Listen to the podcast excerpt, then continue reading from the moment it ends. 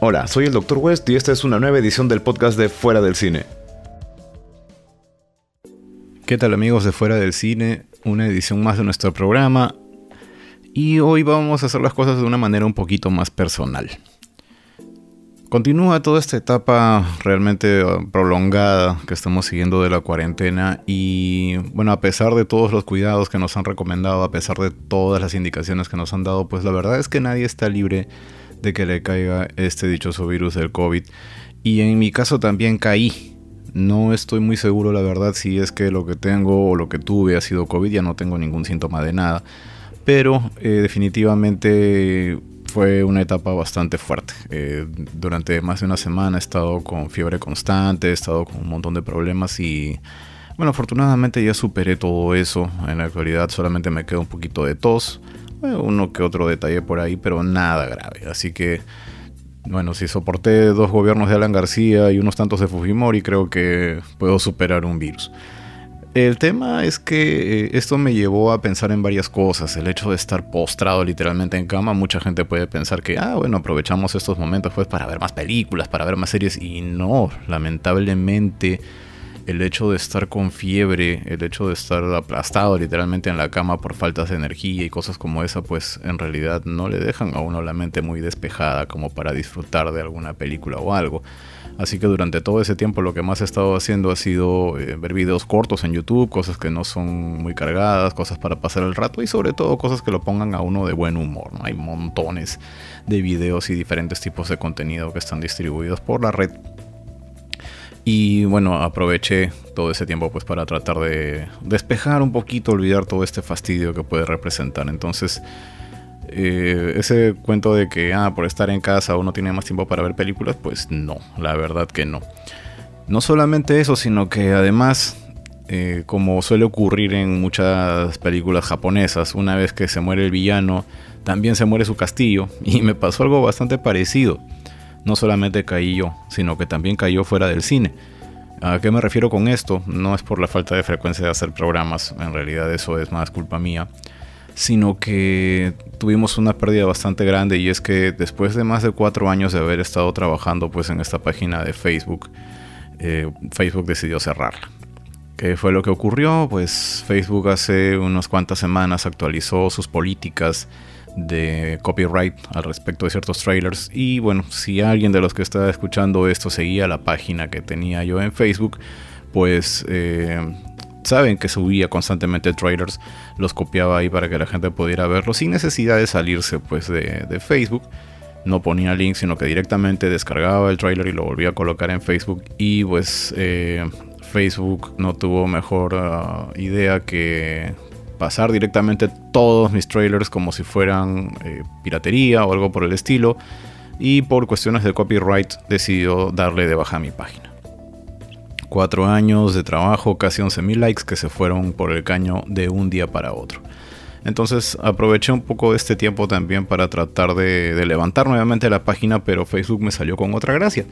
Y es que fuera del cine no puede levantarse de nuevo. ¿Por qué? Porque cuando traté de levantar la nueva página, que iba a llamarse básicamente igual, eh, Facebook volvió a borrarla. No la borró, la ocultó. Con la siguiente excusa, ¿no? Esta página ha sido ocultada porque se parece demasiado a una página que ha sido borrada recientemente por estar en contra de nuestras políticas de copyright. Entonces, entonces definitivamente fuera del cine ya no existe más en Facebook, lo cual ha sido un choque bastante grande para mí. Bueno, afortunadamente he contado con bastantes personas que me han apoyado, ellos saben muy bien quiénes son. Y me ayudaron a, sobrellevar este asunto. Hay bastante que, he tenido que replantear, bastante que he tenido que pensar. Y pues la pérdida de la página de Facebook no puede terminar de afectarme. Tengo que llevar las cosas de otra manera. Hay un cambio de orientación en mucho de lo que se está haciendo ahorita en fuera del cine. Ya no hay post más en, en Facebook. Pero me hicieron recordar algo muy importante y es que tengo una web. Tengo la web de fuera del cine.com y en esa web estoy publicando ahora todos los artículos, todo lo que son noticias, todo lo que son posts. Y ya puedo compartir trailers directamente sin necesidad de descargarlos porque aquí basta con incrustarlos y puedo poner contenido de Instagram, de Twitter, de Vimeo, sin tener que preocuparme por copyright porque solamente es cuestión de incrustar las cosas. Así que eh, de alguna manera esto ha sido un poquito liberador. Porque sinceramente Facebook eh, hace que uno se genere esta presión, esta tendencia fuerte de estar pensando en la cantidad de likes, ¿no? Que si mi página tuvo un like más, que si no lo tuvo, que si perdí, que si subí, que si bajé. Y de paso me ha permitido replantear un poquito hacia dónde estaba yendo fuera del cine. En realidad, mi intención al levantar esta página, al levantar esta web, al levantar este podcast, siempre fue hablar un poquito de lo que era el cine que a mí me gustaba. El cine que está más bien referido a lo que es terror y ciencia ficción y mientras estaba yo con este tema de Facebook, con la intención pues de jalar más likes, uno termina posteando memes, uno termina posteando, eh, no sé, eh, otro tipo de publicaciones que muchas veces no tienen que ver con el contenido original. Entonces como resultado lo que uno obtiene son lo que yo le llamo likes muertos. Gente a la que le gusta tu página porque encontró un día contenido que le gustó, probablemente un meme, un video de algo que no tiene mucho que ver con tu contenido real. Y luego esta persona no vuelva a encontrar nunca más contenido de ese tipo, porque lo siguiente que vas a postear ya va a ser lo que a ti realmente te interesa. Y al final ese like es solamente un número más que no te suma ni te resta porque me dolió mucho, por ejemplo, que el día que coloqué eh, un post sobre el fallecimiento de Stuart Gordon, de los casi 11.000 likes que tenía, apenas aparecieron 6, creo. Entonces, eso quiere decir que estaba yo jalando gente a la que realmente no le importaba mi contenido. Y digamos que esto ha sido una gran limpieza, deshacerme de no, no, no, con maldad, sino simplemente como una consecuencia de personas a las que realmente no le interesa lo mismo que a mí. Entonces, eh, ha sido un poquito liberador todo esto, ¿no? Dejar de preocuparme de likes, no, me da lo mismo realmente ahora. Si es que aumenta la gente o baja, ya no tengo que fijarme en eso, ya no tengo que preocuparme de eso. Y bueno, eh, me pude concentrar un poquito más en mí. Ya libre de todo este asunto, ya decidido a mantener de todas maneras como redes solamente Twitter e Instagram, a pesar de que Instagram también es propiedad de Facebook. Eh, pero vamos a ver qué tal se pueden mantener las cosas ahí. He estado tratando de seguir viendo películas. Y es complicado realmente. El trabajo a veces puede ser realmente muy arduo, puede ser eh, muy, muy cansado y no le deja uno con cabeza para ponerse a ver películas, lo cual a mí me resultaba preocupante el hecho de, que lo primero que se me ocurriera después de terminar mis labores era dormir. Eso quiere decir que algo no estaba bien. Mi entusiasmo siempre iba orientado a seguir viendo mis películas. Y el hecho de pensar que por cualquier motivo yo podía estar perdiendo ese interés, perdiendo esas ganas de, seguir viendo este tipo de cine, pues me empezó a preocupar bastante. Entonces también he tenido que reformular a nivel personal varias cositas para poder darme tiempo, para poder volver a, retomar estas, estas películas que suelo ver. Y bueno, dentro de la distribución oficial, digamos, porque la no oficial son los torrents y otras cosas, dentro de las distribuciones oficiales, pues me aboqué obviamente a Netflix y a una página en particular que de verdad les recomendaría mucho, que se llama Tubi tubi.com, TVI, tal como suena. Eh, resulta que Tubi es una página muy similar a Netflix, con la salvedad que es completamente gratuita. Y pues tiene una variedad bastante grande de películas de bajo presupuesto e independientes. Entonces, para mí es realmente un, baúl de los recuerdos porque encuentro películas antiguas de los 70 encuentro películas eh, más bien ochenteras, noventeras y muchas de ellas son películas que algún momento vi, que algún momento pasaron en la televisión y que luego nunca más supe de ellas. La gran mayoría están ahí. Eso le agradezco bastante a mi amigo Mike, que fue el que me sopló el dato de Tubi. En teoría, Tubi eh, gana dinero pues poniendo comerciales. Pero Tubi es una página que está orientada al mercado norteamericano. Y al no tener localización latinoamericana, pues las películas cuando uno las quiere ver pasan sin comerciales eh, porque no están activados. Hasta el día que los activen, bueno, ahí aparecerán. Pero de momento me permite disfrutar bastantes títulos, eh, simplemente pues eh, con, el, con, el, detalle de que están en inglés, eso sí. Por lo mismo que no tiene distribución latinoamericana, hay que activarle subtítulos en inglés. De momento a mí no me resulta un inconveniente, pero como les digo, me encanta porque he encontrado nuevamente muchísimas películas cuyos títulos ya hasta había olvidado o lo que es más curioso, ¿no? Algunas películas que, las veía, por ejemplo, cuando iba a Blockbuster o cuando iba yo a algún alquiler de videos y, encontraba esos títulos por ahí, recordaba las portadas, recordaba los, los mini pósters que se utilizaban antes para promocionar las películas y me daba con que jamás las alquilé.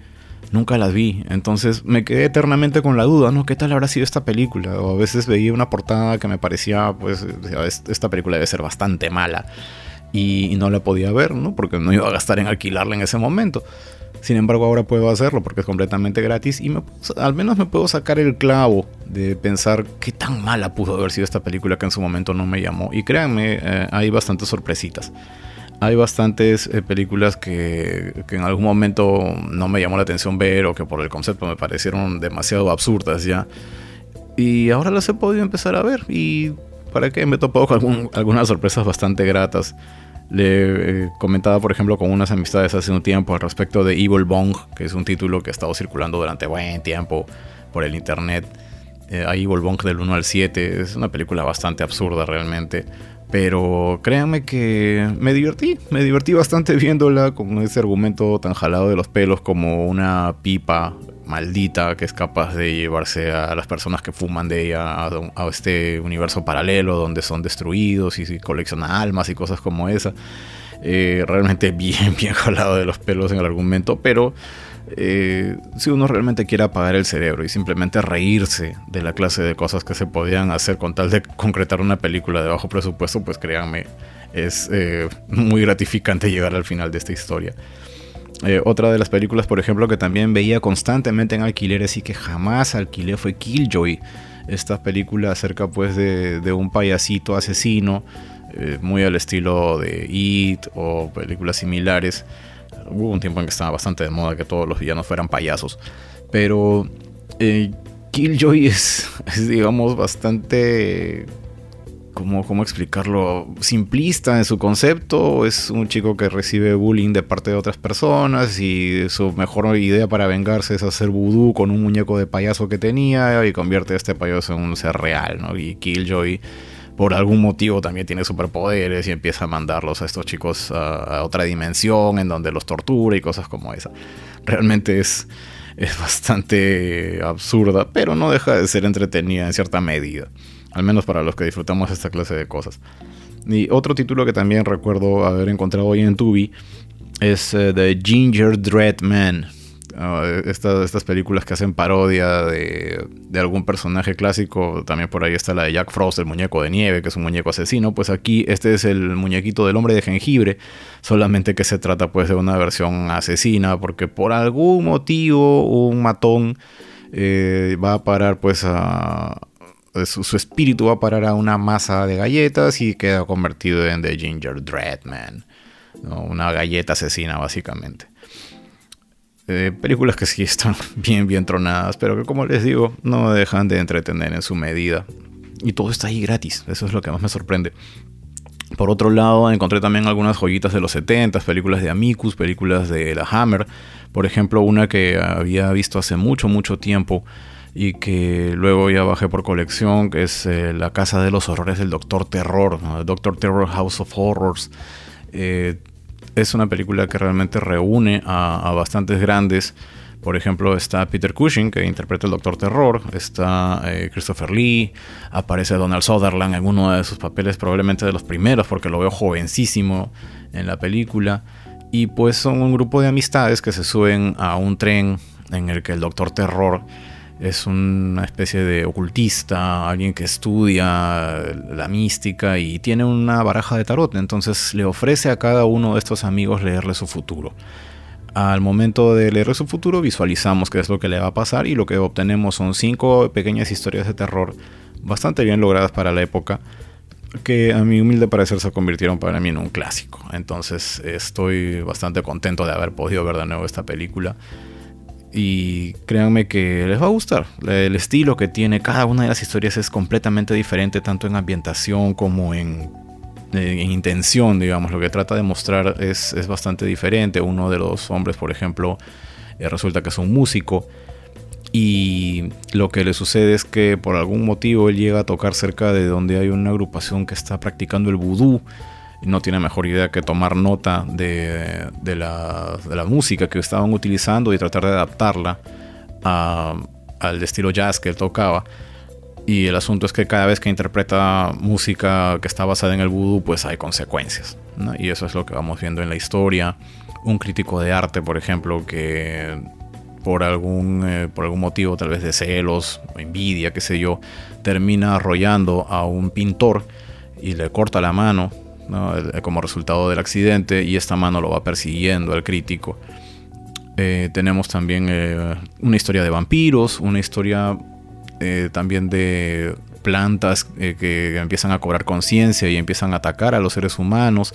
Entonces hay, diferentes temáticas, cada una en un ambiente completamente diferente y de verdad vale muchísimo la pena. Esta es una producción de Amicus que en serio es, es una de mis favoritas de las que tienen. Es un gran, gran trabajo y, reúne además a grandes actores.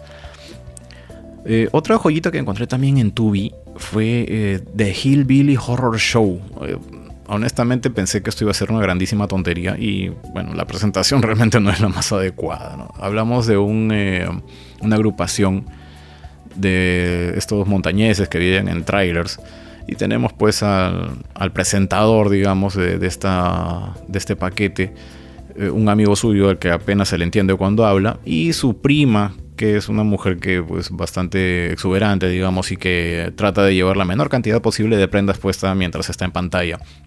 El asunto es que esto que parece en realidad una mala comedia no es más que un vehículo bastante curioso para presentar una serie de cortos independientes.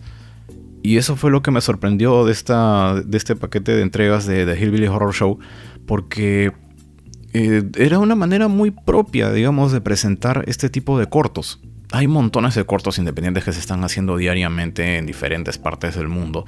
Y, me parecía bastante interesante que, esta agrupación se hubiera puesto de acuerdo para utilizar este método, digamos, tan tirado a la comedia, eh, para presentar cortos que, realmente valen la pena. Habían bastantes, bastantes estas historias que, que de verdad me dejaron sorprendido. Y creo yo que valdría la pena que lo vean. Si pueden instalarse en algún momento Tubi, en, sus, ya sea en su navegador o pueden instalarlo en su televisor también, pues búsquenlas. Hay, hay bastantes cortos muy buenos. Realmente llaman bastante la atención. De la misma manera, como les decía, no solamente hay clásicos, sino también hay joyitas escondidas. Algunas de ellas, pues, eh, son más bien recientes. Hay películas que son de, de apenas del año pasado, inclusive algunas de este año. Y dentro de las de este año encontré una que me llamó mucho la atención, que se llama Book of Monsters, el libro de los monstruos. Eh, había visto parte de la producción, ya había visto un avance y es de esas películas que realmente pudieron haber sido hechas en los 80 cuando no teníamos necesidad de hacer crítica social siempre, cuando habían películas que solamente eran apaga el cerebro y diviértete un poco. Esta es una película de ese tipo. Una eh, mujercita que está a punto de llegar a la mayoría de edad y resulta pues que ella es la heredera de un conocimiento vasto acerca de los monstruos que existen en, otros planos dimensionales. Estos monstruos la están buscando y el día de su cumpleaños en plena fiesta un montón de monstruos empiezan a invadir la casa.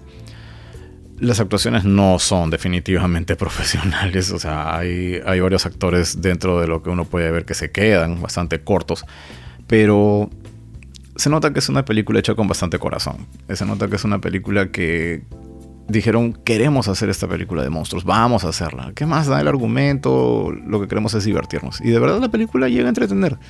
El trabajo que han hecho con respecto a los monstruos es bastante convincente. Eh, utilizan efectos prácticos, que es algo que puedo aplaudir bastante dentro de los últimos años, porque en serio, 90% de las películas de bajo presupuesto en la actualidad abusan del uso de computadora y el producto final no es el más adecuado. Realmente muchísimas de estas películas que, abusan de, del CGI, ¿no? de las imágenes generadas por computadora, en realidad no lo hacen bien. Y lo que dejan es un acabado realmente horrendo que tranquilamente puede bajarle por completo la recepción, digamos, a una película. Puede ser muy buena, puede haber tenido mucho eh, de por medio, un buen argumento o algo por el estilo, pero eh, si los efectos especiales que tienen no están a la altura, pues realmente la película se viene abajo. La crítica la va a tumbar. Y de eso está repleto también y así que tengan mucho cuidado cuando busquen alguna película más reciente. ¿no? Todos se van a dar cuenta inmediatamente de qué películas me estoy refiriendo porque van a encontrar las portadas más genéricas que pueden existir. Una casa, una cabaña y una chica doblada al estilo de la del aro en la portada. Ya, eso inmediatamente les va a dar indicador de que esta película no va a terminar bien. En el caso de Book of Monsters, eh, tratan de llevarlo de la mejor manera posible, a pesar de que notoriamente están con un presupuesto muy limitado. Tal vez así que aparece una sierra mecánica que solamente hace ruido porque no se mueve. si uno observa bien, realmente la, la, sierra mecánica no se está moviendo. Como les decía, los actores no son precisamente postulantes a los globos de oro. Pero hacen su esfuerzo, hacen lo que buenamente pueden y eh, como, un, como un trabajo que está, digamos, en desarrollo, como algo que se ha hecho porque dijeron queremos hacer una película de monstruos, me parece que es un buen trabajo. Yo tiendo a disculparle muchísimas cosas a estas películas, así que ya saben cómo es mi opinión al respecto. Eh, por otro lado, otro paquete de distribución muy bueno que encontré también lo encontré en YouTube. YouTube eh, ya desde hace un buen tiempo tiene una saga llamada World of Terror, Mundo del Terror, que es un canal completamente gratuito lo pueden buscar en cualquier momento. Y entregan cortos, entregan bastantes cortos de terror, algunos de los cuales son de altísimo nivel. Varios de estos cortos realmente son impresionantes. Da que pensar, ¿no? Porque estas personas que cuentan con un presupuesto tan bajo pueden hacer algo tan genial. Y por otro lado tenemos películas completas con altísimo presupuesto, pues que, no sé, no logran, creo yo, cubrir expectativas en muchos casos, ¿no? Eh, me estoy refiriendo a, por ejemplo, no sé, eh, la última película de Annabelle o cosas así que tendrían en todo caso la capacidad, tienen los elementos, tienen el presupuesto sobre todo para llegar a hacer algo interesante y no lo concretan. Buscan simplemente entretener al público de la manera más barata posible, ¿no? Y da que pensar por qué estas personas tienen presupuesto y los que hacen estos cortitos no. Sería interesante ver qué pueden hacer muchos de estos directores de World of Terror con una buena cantidad de presupuesto.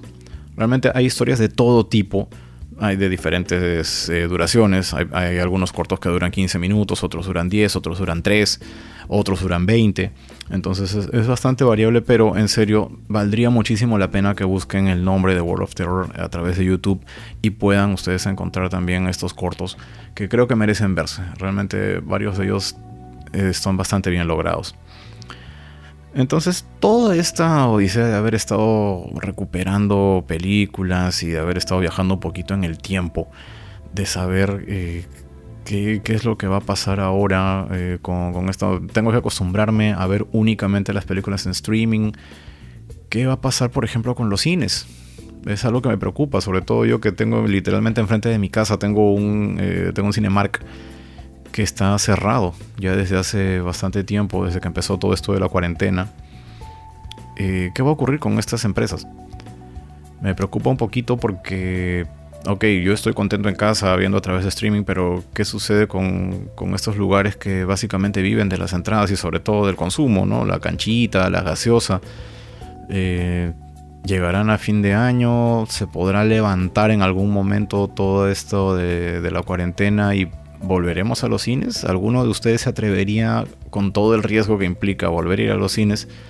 Yo creo que por lo menos tendríamos que esperar a que tengamos una vacuna segura ya de todo este tema de, del COVID como para poder eh, ir con seguridad nuevamente a una, a una habitación como es un cine, ¿no? Donde vamos a estar rodeados de un montón de desconocidos, donde cualquiera de ellos podría tener, pues esto, una, una, una infección o ser foco de, de contagios.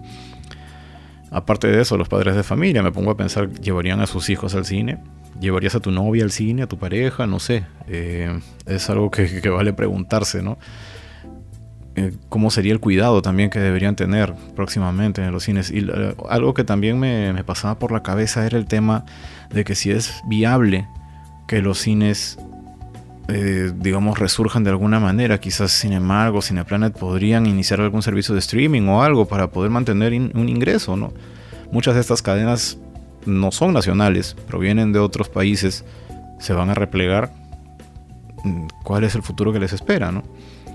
Y adicional a eso, Hay bastante también que podemos eh, analizar al respecto de cómo se están desarrollando más y más producciones. Hay películas que todavía están en pleno rodaje, muchas se han tenido que postergar por diferentes motivos, ya sea por cuestiones de seguridad, por normativas del lugar en donde están filmando. Y eso eh, preocupa, preocupa porque provoca que estas películas se posterguen mes tras mes y todo eso es dinero. Toda la industria se mueve a través de, la venta de estas películas y, si no hay venta, si no hay consumo, entonces eh, están a pierde lo cual eh, nos lleva pues a algo que se está empezando a poner bastante de moda, los estrenos digitales. Hay, varias películas que ya han hecho esta figura de los estrenos digitales. Tal vez una de las más populares que estuvo aquí por llegar era una con Vin Diesel, que era eh, Bloodspot, que a falta de concurrencia en los cines tuvo que ser estrenada pues a nivel digital. Y esto también eh, nos hace preguntarnos, ¿no? ¿En qué plataforma puedo estar ahora? me basta con Netflix. Yo tengo, por ejemplo, ahora también lo de Tubi, está YouTube, está Vimeo, están otras plataformas, pero vamos a empezar a considerar también meternos en Hulu, meternos en, no sé, eh, eh, Disney Plus. Van a haber tantas alternativas en algún momento que no sé hasta qué punto la gente va a seguir con voluntad de volver a, vivir la experiencia del cine, que probablemente sí lo hagan. La pregunta es cuándo. Y por otro lado, eh, ¿Cuántas de estos, ¿Cuántos de estos servicios de streaming vas a pagar realmente? ¿Cuántos estás dispuesto a pagar para poder tener estas películas a la mano? No solo películas, sino también series. Netflix la ha hecho linda en varias ocasiones con las series que está presentando, pero hay series que no son exclusivamente de Netflix y que habría que buscarlas en otros lugares. Entonces, en esos casos, hay personas que van a estar con la voluntad de estar pagando dos o tres servicios de streaming al mismo tiempo. A mí inclusive me interesaba pagarme Shudder, pero el tema es que una, Shudder no tiene distribución latina.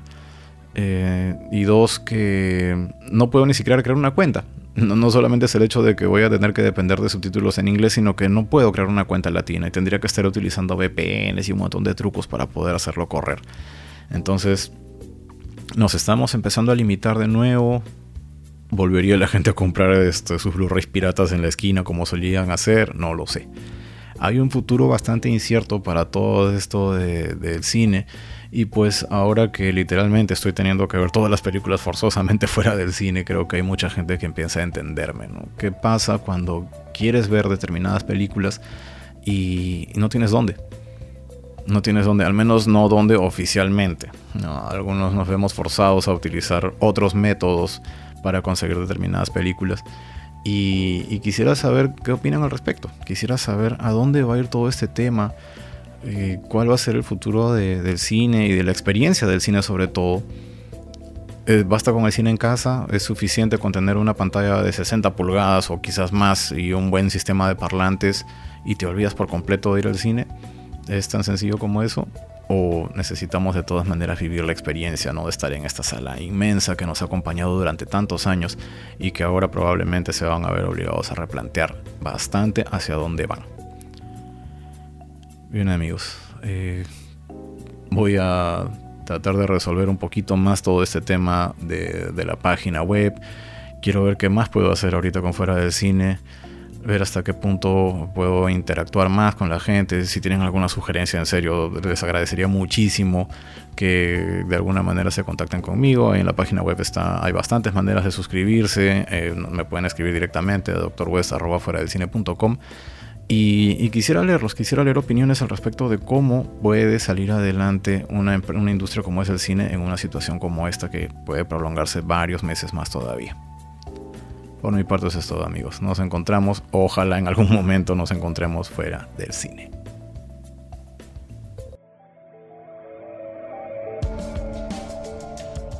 Ya saben que pueden seguirnos en fuera del cine.com. También nos pueden encontrar en Twitter como arroba fuera del cine, al igual que en Instagram. Estamos en todos los medios de difusión de podcast, así como iVoox, iTunes y demás. Y vamos también en Sol Frecuencia Primera los martes y jueves a las 10 de la noche. Muchas gracias por compartir estos minutos con nosotros. Por mi parte eso es todo, soy el Dr. West, nos encontramos como siempre fuera del cine.